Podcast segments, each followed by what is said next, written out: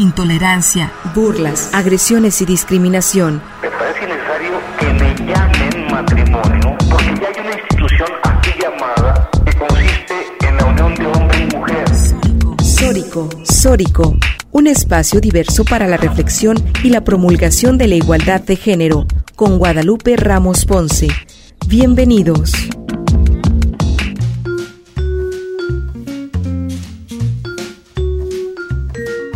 Hola, ¿qué tal? ¿Cómo están? Bienvenidas y bienvenidos a Sórico sin género de dudas. Agradecemos a quienes nos sintonizan esta tarde de domingo a través de Radio Universidad de Guadalajara por la frecuencia del 104.3 de FM en la zona metropolitana el 107.9 de FM en Ocotlán, en la región Ciénega, el 104.7 de FM en Lagos de Moreno, en la región Altos Norte, y el 105.5 de FM en La Meca, en la región Valles. En este micrófono te saluda con muchísimo gusto Lupita Ramos y te invito a que te quedes con nosotras la siguiente hora para deconstruir el género y construir la agenda feminista. Un agradecimiento muy especial a Gil Domínguez, quien se encuentra en la producción de este programa, igual que África Ramos.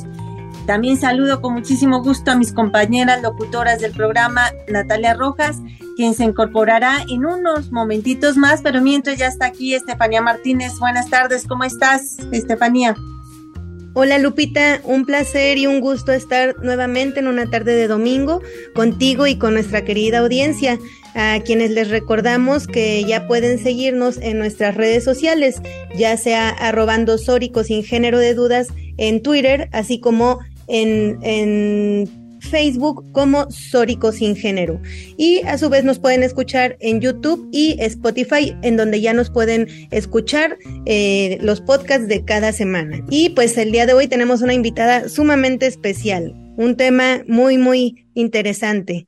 Sí, claro, hoy vamos a hablar del arte. El arte es libertad, y para las mujeres a lo largo de la historia que hemos sido obligadas a ser espectadoras y ser musas, gracias a pues ahora al, al, impulso, por supuesto, de, de, la agenda feminista, del movimiento feminista, del movimiento amplio de mujeres, pero especialmente de las mujeres artistas que han impulsado, han, impulsado la igualdad de oportunidades de mujeres en, en estos ámbitos. Es justo reconocer la participación de las mujeres en el arte. Es eh, este valor eh, creativo de las obras, la forma en que las mujeres han percibido la vida, la han plasmado en el arte, en las diferentes expresiones artísticas. ¿eh? Y hoy particularmente vamos a hablar de la música y para ello tenemos una invitada muy especial, eh, Estefanía. Así es, Lupita. Nos acompaña el día de hoy Jaramar Soto, una mujer extraordinaria con una extensa formación y trayectoria en diferentes áreas artísticas. Ella es cantante, compositora, productora y artista plástica. Se ha presentado y deleitado con su voz en un sinfín de escenarios y más allá de las fronteras ha deleitado a más de 10 países alrededor del mundo. Asimismo, ella ha colaborado en proyectos multidisciplinarios con artistas plásticos, cineastas y bailarines, así como bailarinas. Jaramar es también directora general del colectivo y empresa cultural independiente Casa de Maniobras y de Cielo Central Creativa dedicados a la creación y producción de música independiente. Actualmente, Jaramar es miembro del Sistema Nacional de Creadores de Arte del Sistema de Apoyos a la Creación y Proyectos Culturales. Bienvenida, Jaramar. Muchas gracias por aceptar esta invitación a hablar de qué nos implican las mujeres en el arte. Bienvenida. Encantada de platicar con ustedes. No, nosotras somos las encantadas, Caramari. A ver, platícanos para que te conozca. Bueno, seguramente, por supuesto, la audiencia, buena parte de la audiencia te conoce, pero este programa llega a muchos lados y sobre todo también a ámbitos internacionales. Y para que te conozcan, que les platiques un poco de ti, de tu historia personal, de tu vida. Primero, eh, comencemos con eso. ¿Qué te parece? Claro que sí, Lupita. Mira, pues este, yo creo que yo estaba predestinada a dedicarme a una actividad artística porque vengo de una familia de artistas. Eso para mí fue una enorme ventaja eh, porque nunca se dudó en mi entorno que yo podía hacer lo que se me pegara la gana en la vida, ¿verdad? Y podía dedicarme al arte sin, sin ninguna este, programación previa o expectativa de, por parte de mis padres o de la familia de que tenía que casarme, tenía que estudiar una carrera pues formal y ordenada. Entonces yo pude hacer lo que quise. Desde que era chiquita empecé a pensar que yo iba a ser artista. No tenía muy claro hacia dónde me iba a dirigir la música llegó después, primero yo iba a ser bailarina y pintora y después eh, decidí que la música era lo mío desde muy joven. Eh, entonces, bueno, eh, te diré que este camino del arte, aun cuando tienes el apoyo familiar y no, no se duda nunca de que tengas la capacidad o, o que puedas hacer lo que quieras que te, que te propongas, aún así eh, yo siempre he considerado que la actividad artística es una actividad de alto riesgo, porque la vas construyendo sobre la marcha y nunca dejas de hacerlo. Nunca dejas, nunca para esa construcción, esa búsqueda de caminos y nunca tienes la certeza de cuál va a ser el camino por el que vas a andar. Tampoco tienes la seguridad de que vas a tener trabajo y posibilidades de hacerlo el año próximo o en cinco años. No tienes seguridad social, no tienes plan de retiro, sino que todo el tiempo tienes que estar convenciendo, construyendo, inventando, y, cuando digo convenciendo, no, no me refiero nada más a los públicos, ¿no? A los receptores de tu trabajo que, que necesitas que existan, porque tu trabajo va dirigido a alguien que lo reciba, no se queda nada más contigo, ¿no? Si escribes, quieres que te lean, si pintas, quieres que te vean tu obra, si, si te presentas en el escenario, si eres artista escénica como yo, pues quieres que, que gente acuda, que tu trabajo llegue a otros, que toque a otros, que de alguna manera permanezca en su vida, sea parte de esa vida. Entonces tienes que estar nutriendo esa comunicación, eh, convenciendo a los otros de que vale la pena que se acerquen a tu trabajo y al mismo tiempo haciendo una cantidad de cosas que tal vez quienes imaginan la, actividad artística no tienen tan presentes como una parte importantísima de este trabajo, que son la gestión, la producción, la búsqueda de financiamientos, eh, la búsqueda de aliados, eh, el estar eh, trabajando por crear em, grupos de trabajo, ¿no? Que se sumen, que se suban a tu barco, porque este, aun cuando seas un escritor que, que escribe en soledad o un pintor que también pinta en soledad, eventualmente necesitas aliados, necesitas galerías que muestren tu trabajo, necesitas editoriales este, que lo publiquen, que se sumen, que se sumen a tu proyecto de vida, ¿no? Y lo mismo yo, necesito espacios que presenten mi trabajo, eh, distribuidores que distribuyan mi música eh, y bueno, colegas, colegas que se, suban, que se suban a mi barco. Entonces, esta construcción que nunca para, a veces es agotadora, eh, pero yo creo que es importante decir, la gente va a decir, este, quienes nos escuchan van a decir, si es tan abrumador y tan complicado, ¿por porque hay quien lo hace, verdad?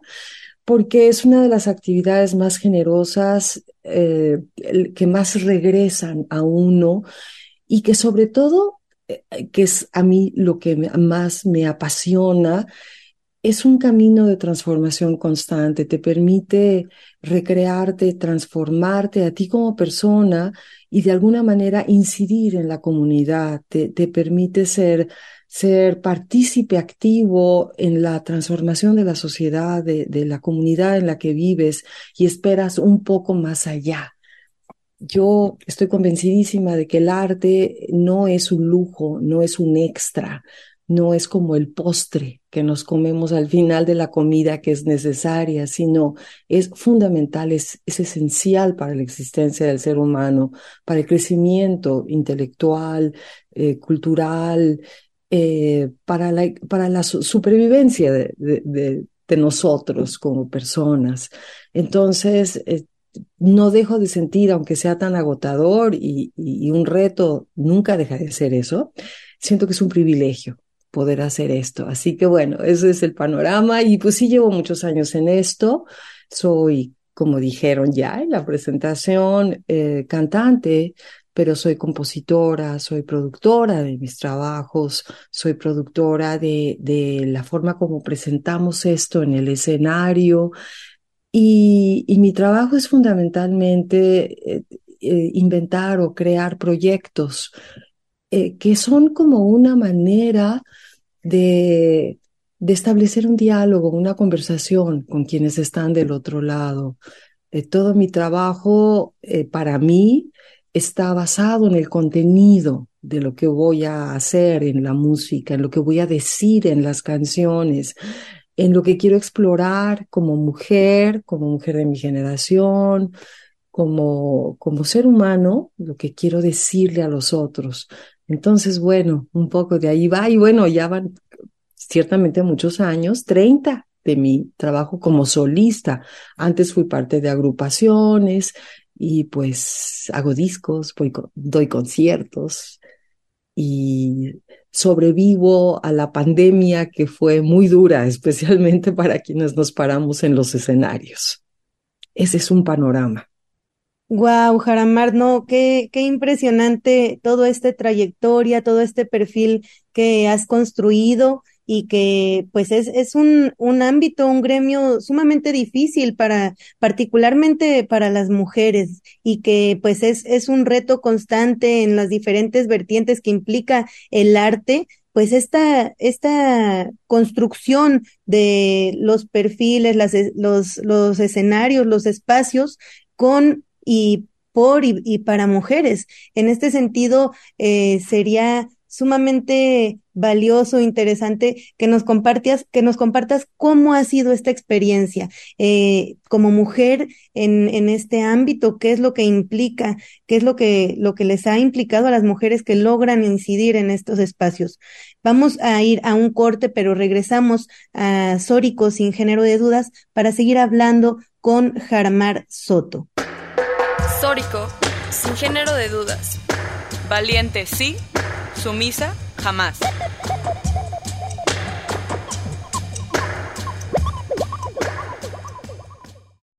Sórico, sin género de dudas. Crecer, luchar y reconstruirnos juntas.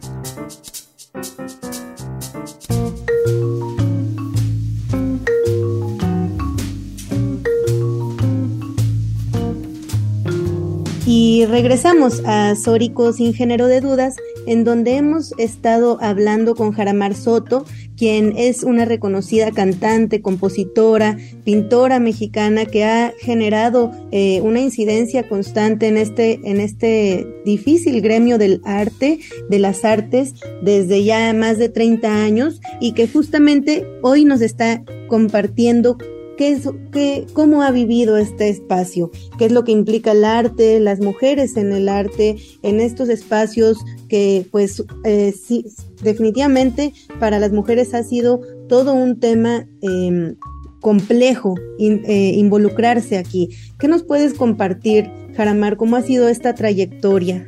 ¿Y qué implica para las mujeres actualmente esta, eh, pues, poder estar en este gremio? Yo creo que en el arte, igual que pues en, muchísimas actividades, ¿no? Eh, ser mujer y dedicarte a ser artista independiente, independiente sobre todo, que es lo que yo he sido a lo largo de toda mi carrera, es decir, no tengo una compañía transnacional detrás de mí impulsando mi carrera o, algo así, ni he sido como artista de alguna institución, ya ves que las instituciones tienen a sus artistas, sus compañías, etcétera, tampoco, aunque sí he recibido apoyos, ¿no? Como la mayoría de los artistas de este país que hemos buscado becas y esto sí, sí los he recibido. Eh, pero soy una artista independiente. Eh, y, yo diría que a pesar de venir de una familia de mujeres fuertes y mujeres eh, que, que no llevaron vidas convencionales, vidas trazadas, digamos, ¿no? Por las convenciones, a pesar de eso, Pues eh, sí me he tenido que enfrentar a, muchísimas cosas. A ver, ¿a qué cosas? Bueno, para empezar, eh, convencerme a mí misma como mujer que yo podía, que yo podía hacer, que yo podía crear, que no nada más en la música podía ser cantante, intérprete, interpretando la obra de hombres, sino que yo podía componer, que mi, que mi voz, mi voz como creadora podía ser escuchada y podía valer la pena.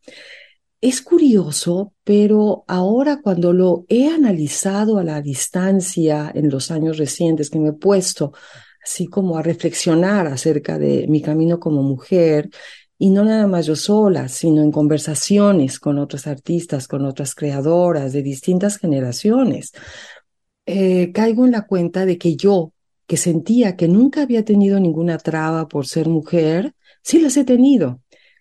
Y empezando por las que eh, tal vez yo misma me impuse, ¿no? Por inseguridades de ay, este, tengo que aliarme con otros artistas y luego resultaba que esos artistas eran hombres, ¿verdad? Yo sentía que yo podía solita. Hasta que fui tomando decisiones de voy a empezar un proyecto solista y yo soy quien voy, va a tomar las decisiones de lo que va a suceder en ese proyecto, de qué se va a tratar, de qué voy a, qué voy a cantar, cómo va a sonar. Y bueno, quién se quiere subir a mi barco, pero el barco es mío. Fíjense que eh, eh, me di cuenta eh, de que yo no estaba sola después de unos años, pero también curiosamente estaba uno metido en este esfuerzo constante, ¿no? Y de pronto, ¡pum!, alguien, alguien se da cuenta de que hay una serie de mujeres en México que están liderando proyectos en la música. Entonces tuvo que venir un hombre a decirnos, ah, allí están ustedes, ¿por qué no lanzamos producciones donde se ponga eh, en el escaparate el trabajo de mujeres? Esto pasó a finales de los 90, principios de los 2000 con un con un movimiento, podríamos decir, o una serie de producciones que tuvieron el título de Mexican Divas, cuando un productor Edmundo Navas, que era director de un sello discográfico, discográfico, independiente, Opción Sónica, decidió hacer una serie de discos compilando el trabajo de una serie de mujeres de los que yo, de, los que, en los que yo estuve también participando. Eso me hizo visualizar mi trabajo como un fenómeno de algo que estaba sucediendo, que estaba, que, estaba en ebullición, ¿no? habíamos mujeres liderando proyectos musicales y no nada más siendo parte de grupos que lideraban hombres. Y luego empecé a conocer mujeres muy activas en otras ramas del trabajo escénico, que no son nada más las que nos paramos en el escenario, sino que están detrás. Mujeres productoras, mujeres gestoras, mujeres encargadas de hacer difusión y de distribuir el trabajo, entonces ya empezaron a, a crecer los grupos de colaboración y yo empecé a crear también, a, promover, a gestionar proyectos colaborativos con mujeres de otros ámbitos del arte. Entonces empecé a hacer espectáculos donde invitaba a una poeta, a una compositora, a una creadora de escenografía, para trabajar conmigo y mujeres que era algo muy importante para mí, porque sentía yo que podían entender el contenido del que yo quería, el contenido de este proyecto que yo quería que hablara de mí, pero no nada más de mí, sino de otras mujeres, de reflexiones comunes. Entonces ya desde hace, desde hace ya, este, pues, yo creo que unos 20 años, he desarrollado una serie de proyectos a los que he invitado a otras mujeres, porque me di cuenta de algo que es fundamental en este trabajo en donde eh, los proyectos son dirigidos mayoritariamente por hombres o son hombres quienes toman la decisión de qué se hace, qué se produce, qué se difunde. Eh, y esto es sobre todo muy cierto en, en la música formal, en la música clásica, ¿no? O sea, este, y en el teatro, y en las letras, todo está cambiando, ¿verdad? Pero en nuestro país hay mayoritariamente directores de teatro, directores de orquesta, hombres, eh, directores de instituciones culturales, hombres. Repito, todo está cambiando, se están abriendo los espacios y hay colectivas de mujeres que están reflexionando, dialogando y empujando proyectos colectivos de mujeres. Esto a mí me parece valiosísimo. Las alianzas de trabajo, las alianzas de, de colaboración para proyectos artísticos, a mí me parece que son súper importantes porque no nada más hacen posibles los proyectos más fácilmente, ¿no? Si se unen esfuerzos, sino que se establece una conversación, una conversación donde compartimos reflexiones, realidades, formas de trabajar, procesos de creación y se vuelven, eh, se amplían los espacios y se vuelven más generosos, ¿no? Salimos de esta forma de hacer el trabajo artístico, uno encerrado en su estudio solita acá, ¿verdad? Trabajando, ideando, inventando, y compartimos ideas y nos damos cuenta de que hay caminos comunes y que si unimos esfuerzos somos más fuertes. Entonces, este es un panorama este, general, pero ciertamente, siendo mujer, no nada más tenemos que luchar contra situaciones que no son, no son privativas del arte, no, sino de muchos otros gremios o, espacios, ¿no? Como son el acoso o las cuotas de género que siempre son limitadas para las mujeres. Digo, muchísimas veces me han invitado, por ejemplo, a ser jurado de becas en donde en un grupo de tres o cuatro jurados yo soy la única mujer y estoy allí por varias razones. Una es porque soy mujer, otra es porque no vivo en, en el centro del país, ¿verdad? O sea, no vivo en la capital. Este, vivo en Guadalajara, entonces eh, parte provincia, parte género, eh, también por generaciones y este tipo de cosas. Es, es, es, una lucha constante, pero sí es indudable, y, y yo estoy feliz por esto, que se están abriendo espacios y que sobre todo hay, hay chavas muy jóvenes trabajando activamente en colectivas de música, de arte, hablando sobre cosas que son tan importantes, ¿no?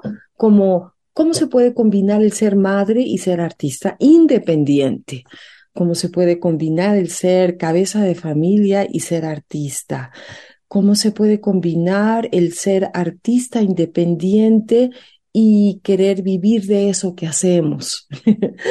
eh, todo esto, ¿verdad? Es una lucha constante y eh, el compartir caminos en, en espacios de reflexión y de conversación hace que no nos sintamos tan solos en un trabajo que es muy solitario muchas veces. Sin duda, sin duda, querida Jaramar. Bueno, es un deleite escucharte. Además, tienes una voz melodiosa, una voz pausada, una voz que ya nos platicarás ahorita más adelante. Justo tú realizas talleres eh, de locución que van dirigidos no solamente a quienes estamos acá en, en, este ámbito radial o a cantantes que tienen que modular su voz, eh, tener eh, pues por supuesto el tema de la respiración muy, eh, muy acompasada, muy ejercitada, ya nos platicarás un poco de eso, pero también queremos escucharte, escuchar tu música.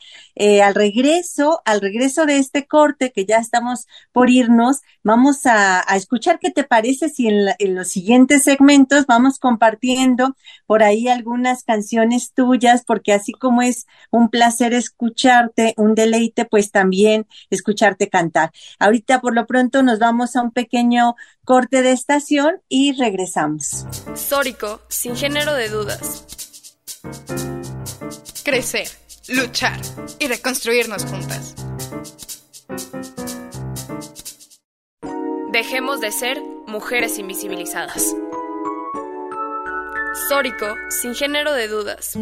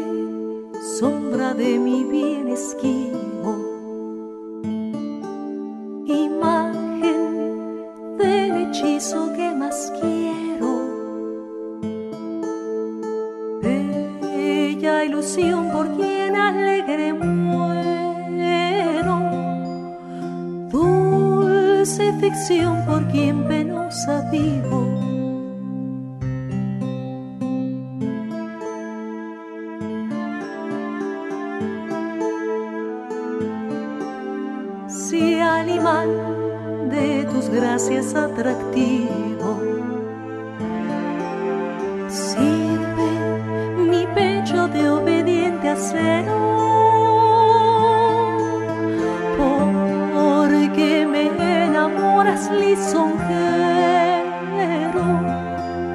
Si has de burlarme luego fugitivo. Más razonar no puede satisfecho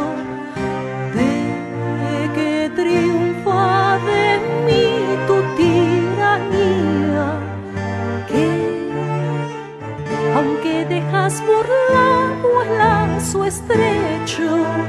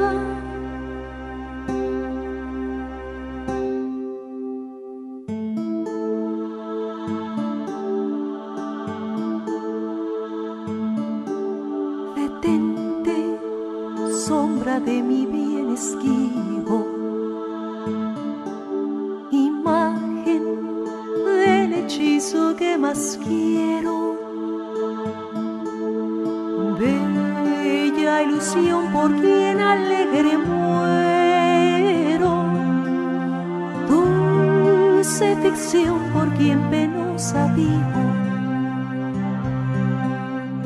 Bella ilusión por quien alegre muero, dulce ficción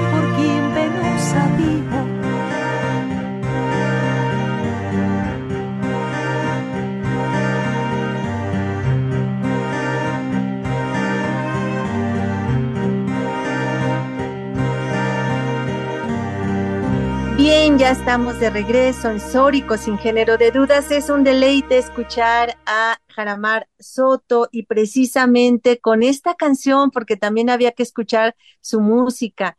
Y pues platícanos un poco de esta, de esta canción. Eh, ¿Por qué elegiste? Porque además estas son elecciones de, de Jaramar. ¿Por qué elegiste precisamente esta canción? ¿Cuál es su título? Eh, ¿Por qué precisamente hoy acá quieres compartirla con la audiencia? ¿Qué es lo que te, te, llena a ti de esta, de esta música, de esta canción tuya? Claro, mira, yo he trabajado mucho con poesía. Eh, cuando yo compongo, me acerco mucho a la poesía, sobre todo de mujeres, y en varios de mis proyectos discográficos he trabajado con poesía de mujeres, algunas poetas contemporáneas mías, amigas, eh, con quienes he armado los proyectos, pero no nada más este, pues, poetas contemporáneas, sino me he ido atrás buscando textos de mujeres anónimas y textos de mujeres no anónimas eh, que a lo largo de los siglos han escrito, han escrito sobre cosas que me interesa a mí traer a mi voz. Una de estas mujeres ha, sido Sor Juana, Sor Juana Inés de la Cruz. En varios de mis discos he trabajado con poesía de ella y la he convertido en canción. Entonces, bueno, esta canción que quise compartir hoy me ha acompañado en muchísimos escenarios. Es un soneto, fantasía, un soneto de Sor Juana. Yo no lo musicalicé en este caso, sino que fue Alfredo Sánchez quien fue director musical de mi proyecto y, este, y musicalizó algunos poemas para mis discos.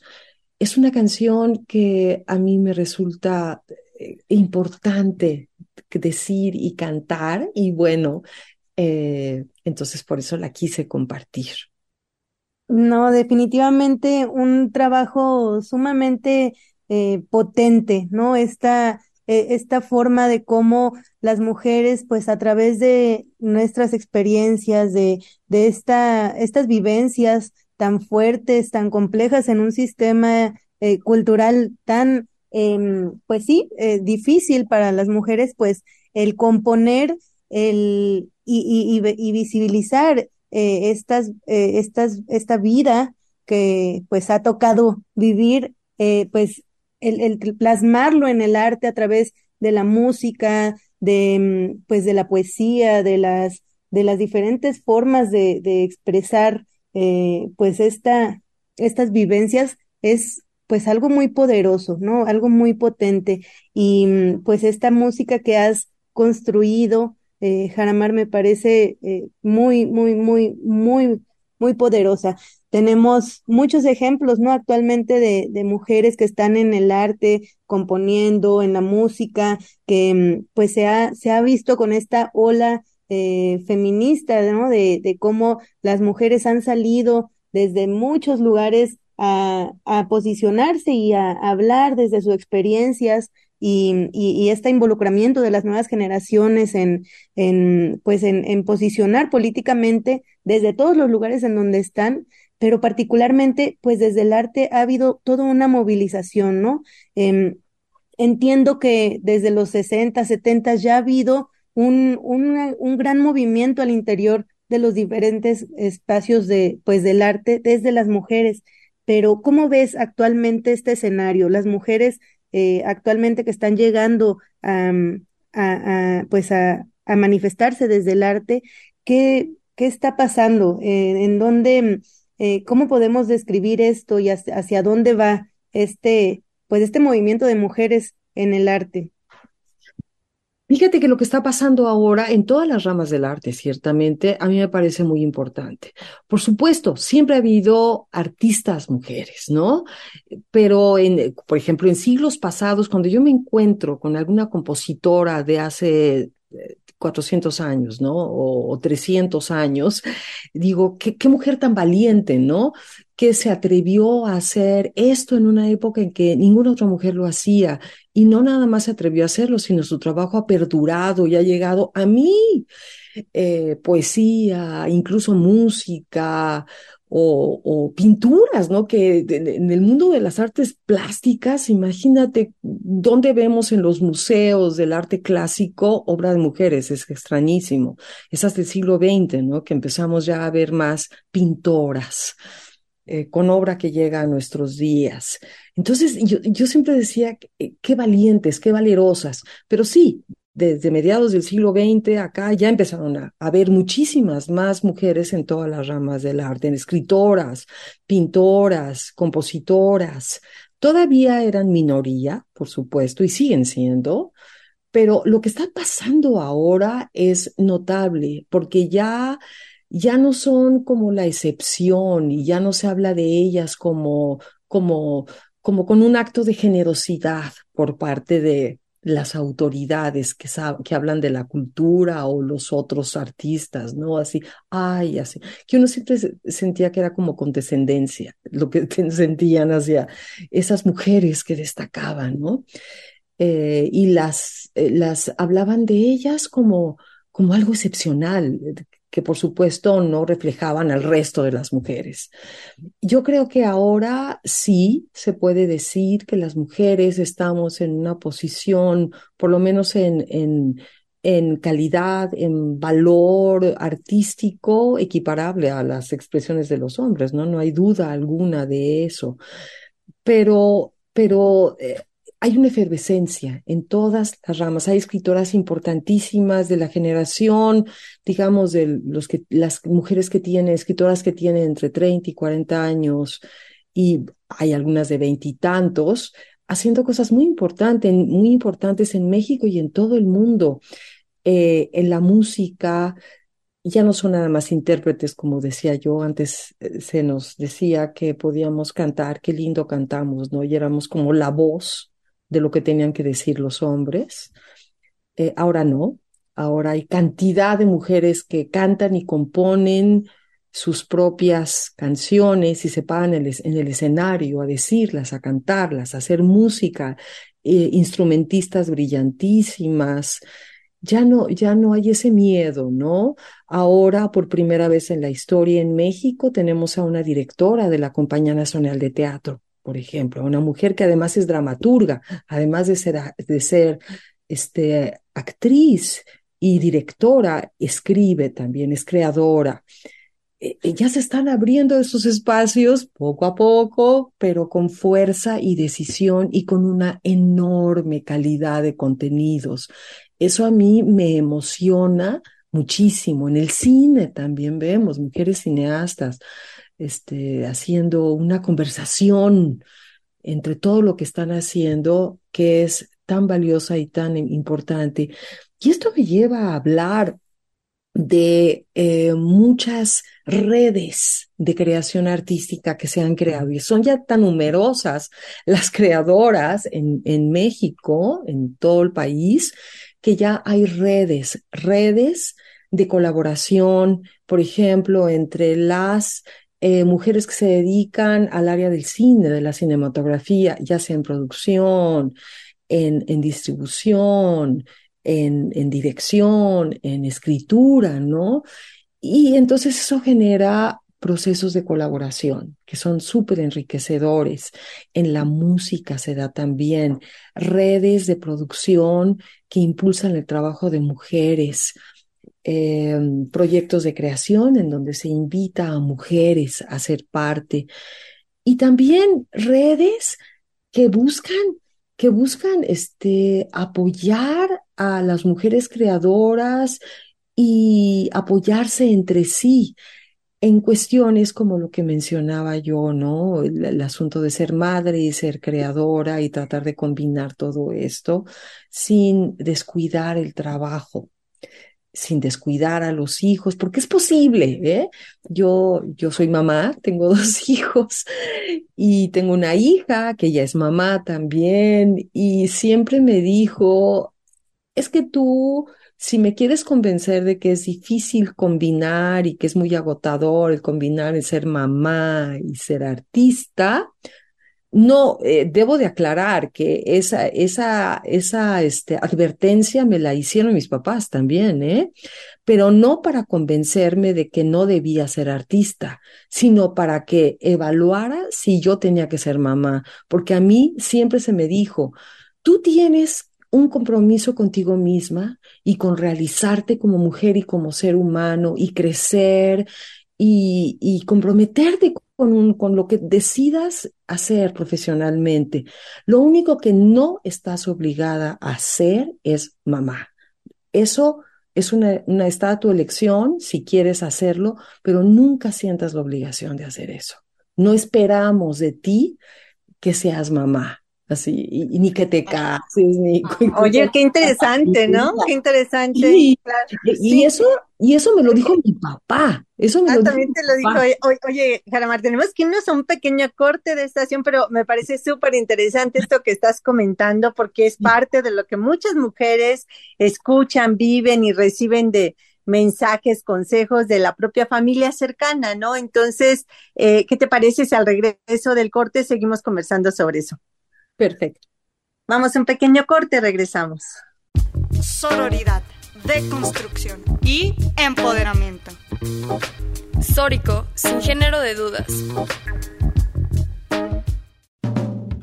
Merece ser amada sin ser sexualizada. Sórico, sin género de dudas.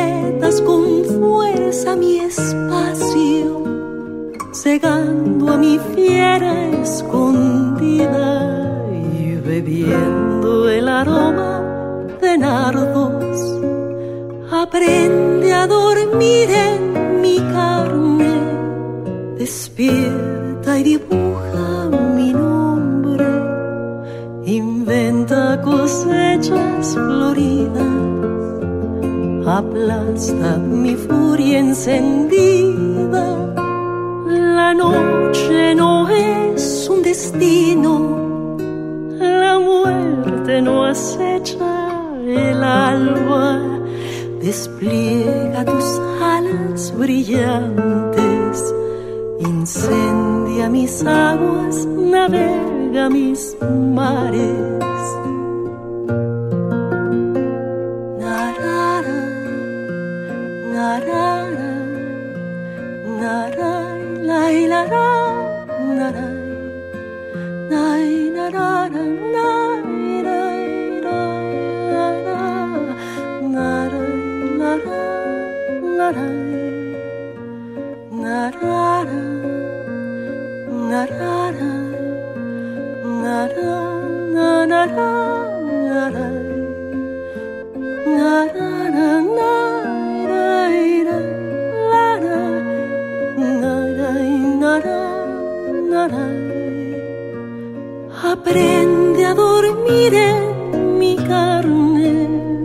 despierta y dibuja mi nombre, inventa cosechas floridas, aplasta mi furia encendida. La noche no es un destino, la muerte no acecha el alma. Despliega tus alas brillantes, incendia mis aguas, navega mis mares. Bien, pues ya estamos de regreso en Sórico, sin género de dudas, escuchando esta música tan agradable, tan bonita, tan placentera, tan melodiosa de Jaramar Soto. Esta canción que escuchamos, eh, ¿cuál fue, Jaramar? Esta es una composición mía. Quise compartir con ustedes eh, una de mis primeras composiciones que entró en un disco cuando ya me asumí plenamente como compositora. Se llama La Noche y es parte de mi disco Diluvio del 2008. Oye, y a propósito de esto, de que es una composición tuya y de que es parte de lo que de tus sentires, ¿no? Y de tus vivencias, tus emociones. Antes de irnos al corte, precisamente nos compartías mucho de estas vivencias, ¿no? De lo que te decía tu mamá, tu papá respecto de combinar tu maternidad con eh, tu carrera. Eh, ¿cómo, viviste esa, esa etapa, esa parte? Pues como decía yo, eh, el ser mamá, casarme, tener una familia, no era parte de las expectativas de mis padres hacia mí. Ellos querían que yo me realizara como mujer. Y, y esa fue una decisión mía. Yo sí quería ser mamá. Yo sí sentía que yo quería vivir esa parte y llevar a mis hijos, cuando los tuviera, en la aventura artística de mi vida, enseñarles, compartirles todo eso que estaba yo descubriendo en el mundo, así me imaginaba esta idea tan romántica, ¿no? Así de viajar por el mundo, enseñarles cosas, compartir libros con ellos. Y bueno, ciertamente con mis dos hijos, ambos dos artistas, ambos dos músicos, eh, compartí mucho, les tocó vivir giras, grabaciones de discos, porque es importante decir que el trabajo artístico no se vive, no se, no sucede en horas hábiles nada más, ¿no? Así como de nueve a cinco, una cosa así, sino es, es una, es un vivir las 24 horas. Es pensar eso todo el tiempo y existe, coexiste con la vida familiar, con la casa, con, con las tareas de los hijos, con la escuela, está todo el tiempo. Y es parte de nuestra vida, de nuestra realidad, y mis hijos lo vieron así. Y, y, y bueno, sí, para mí era tan importante ser buena mamá al mismo tiempo que ser buena artista, que, que bueno, entonces, eh, pues mis hijos vivieron eso muy de cerca, me han acompañado a cantidad de cosas y creo que es por eso que escogieron ese camino y, me y mi hija en particular me ha dicho, si quieres que yo abandone la idea de ser mamá por lo complicado que es, tú eres un muy mal ejemplo porque me demostraste que sí se puede. Este, y, y no es fácil, ¿no? Nunca es fácil, pero es que ser mamá nunca es fácil, no hay camino. claro, eso no, no es fácil, pero pues tampoco es fácil, eh, pues este, todo este proceso creativo en el que ustedes tienen que estar y que de pronto se ve afectado, por ejemplo, con el tema de la pandemia. Me gustaría que abordáramos ese tema porque eh, pues la, la, pandemia sin duda nos afectó de distintas maneras a todas las personas, pero yo creo que si hay un gremio, hay un sector de la población que particularmente se vio afectado, pues es el de ustedes, son los las y los artistas, ¿no? Que, que de pronto, eh, pues hasta, hasta el tema de sentir el aplauso, de sentir la cercanía de, del público, eso ya no fue posible. Platícanos cómo, cómo viviste tú y la gente cercana a ti este proceso pandémico. La pandemia fue muy, muy dura para todos quienes nos paramos en el escenario y vivimos de eso. Eh, me imagino que, y bueno, sé que para, por ejemplo, los escritores, ellos siguieron escribiendo, sus libros eran publicados, aunque hubiera pandemia, ¿verdad? Pero para nosotros, lo que significó, para mí en particular, conciertos cancelados, trabajo cancelado, proyectos pospuestos, el financiamiento para las artes se paró porque había que dedicar ese dinero a otras cosas.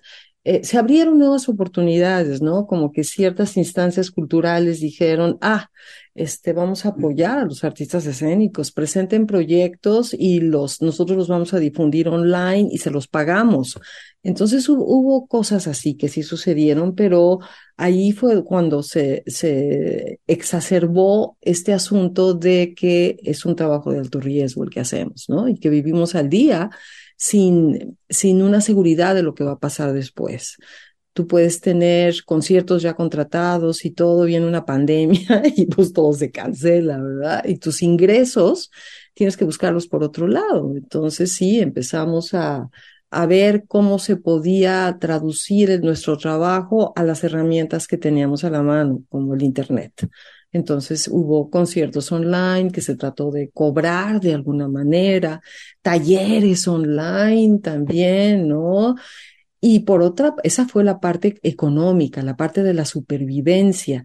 Se crearon redes, eso fue una maravilla, redes de apoyo a los artistas por parte de los mismos artistas buscando el apoyo de las instituciones, este, de alguna manera para los artistas que estaban pasándola muy, muy mal, este, despensas, eh, asistencia psicológica para eh, quienes estaban pues viviendo un, un, aislamiento muy duro en soledad, etcétera. Y por supuesto que fue también duro por la falta, como tú decías, eh, mi voz se quedó encerrada en las paredes de mi casa, digamos, ¿no? Cómo continuar esa conversación con el público, ese hacer salir lo que yo tenía que sacar de, la música, cómo hacer que no se rompiera ese vínculo con el público que es para el que nosotros creamos. Si no hay esa conversación, ese diálogo constante, si nuestro trabajo se queda encerrado, no tiene razón de ser. Tiene que tener receptores, entonces hubo que buscar esas esa, esa salida, inventar, ¿no? Inventarnos. Claro, había que inventarlo y, y, además como ustedes son tan creativas, tan creativos, pues lo, lo lograron. Oye, Jaramar, desafortunadamente el tiempo se nos ha ido volando porque además estamos extasiadas con tu voz, con tu música, con tus canciones y nosotros quisiéramos que esto durara más. Eh, antes de eso, ya hace muy brevemente para que invites a, a, nuestra audiencia, a quien, a quien esté interesada en estos talleres que tú impartes, que creo que ahorita están en activo, ¿no? ¿Es, es así? O, ¿O, tienes periodos de tiempo en que, en que estos se realizan? Sabes que yo doy los talleres esporádicamente y se programan con anticipación. Ahorita estoy a la mitad de uno que estoy ah, okay. haciendo y vendrán otros más adelante. Entonces, la manera de saber qué es lo que estoy haciendo, ya sea en talleres o en conciertos, porque vienen conciertos más adelante en el año, el año próximo tengo una, un nuevo disco que va a salir, nueva música que vamos a presentar y que va a haber nuevos espectáculos también de mi trabajo. La manera es pues estar muy pendiente de mis redes sociales, en Instagram y en, y en Facebook sobre todo. A ver, ¿cuáles son? les puedes señalar y los vamos a poner en la página de Sórico, por supuesto, para que le den seguimiento ya a tus páginas. Claro, mi Facebook oficial es Jaramar MX, estoy como Jaramar, ¿sí? Jaramar. Y el Instagram es Jaramar Oficial. Tengo también un Twitter, que es jaramar-mx, pero allí este, estoy menos activa. Y tengo un canal de YouTube donde hay muchísimo material. Si buscan Jaramar en, en YouTube, pues van a encontrar allí entrevistas, conciertos enteros, videoclips, eh, documentales sobre mi trabajo. Eh, eh, y pues pues sí los invito, ¿no? A que vayan al teatro, a que se acerquen a los conciertos, a que lean, a que estén ávidos de escuchar lo que los artistas tenemos por decirles. Claro, no, pues sin duda aceptamos de mil amores tu invitación. Encantadas de, de esta tarde de domingo haberte tenido acá, Jaramar. Muchísimas gracias. A ustedes, muchísimas gracias por la plática. No, al contrario, bueno, pues ya escuchó usted las maneras de ponerse en contacto y de seguir a esta gran artista, eh, Soto. Pues hemos llegado así al final de este programa. Definitivamente ha sido un programa muy, muy bonito, muy interesante, muy melodioso. Muchísimas gracias a nuestra invitada, Jaramar Soto, y a mis compañeras conductoras, a Estefanía Martínez, a África Ramos, que estuvo en la producción, a Gil Domínguez, Muchas gracias a todas, a todos. Eh, y ustedes que están acá en, en, nuestra audiencia querida, pues ya sabe, hay que continuar en esta programación de la radio universitaria. Esto fue Sórico. Yo soy Lupita Ramos y te invito a que te quedes en la compañía de la programación de la radio de Universidad de, la, de Guadalajara y tenemos una cita con usted el próximo domingo en punto de las 2 de la tarde para seguir deconstruyendo el género y construir la agenda feminista, Estefanía. Así es, y a seguir impulsando a las mujeres en el arte. Nos sintonizamos el próximo domingo. Hasta entonces.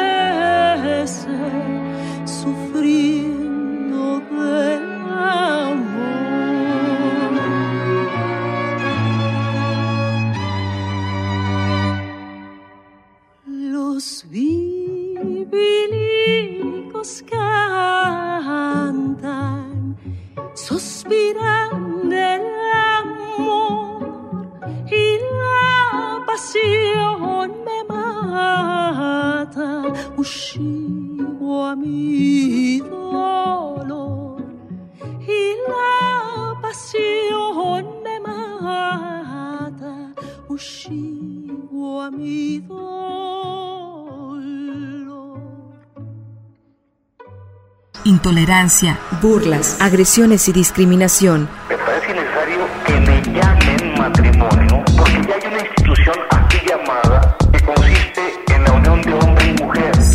Sórico, Sórico, un espacio diverso para la reflexión y la promulgación de la igualdad de género, con Guadalupe Ramos Ponce. Gracias por acompañarnos.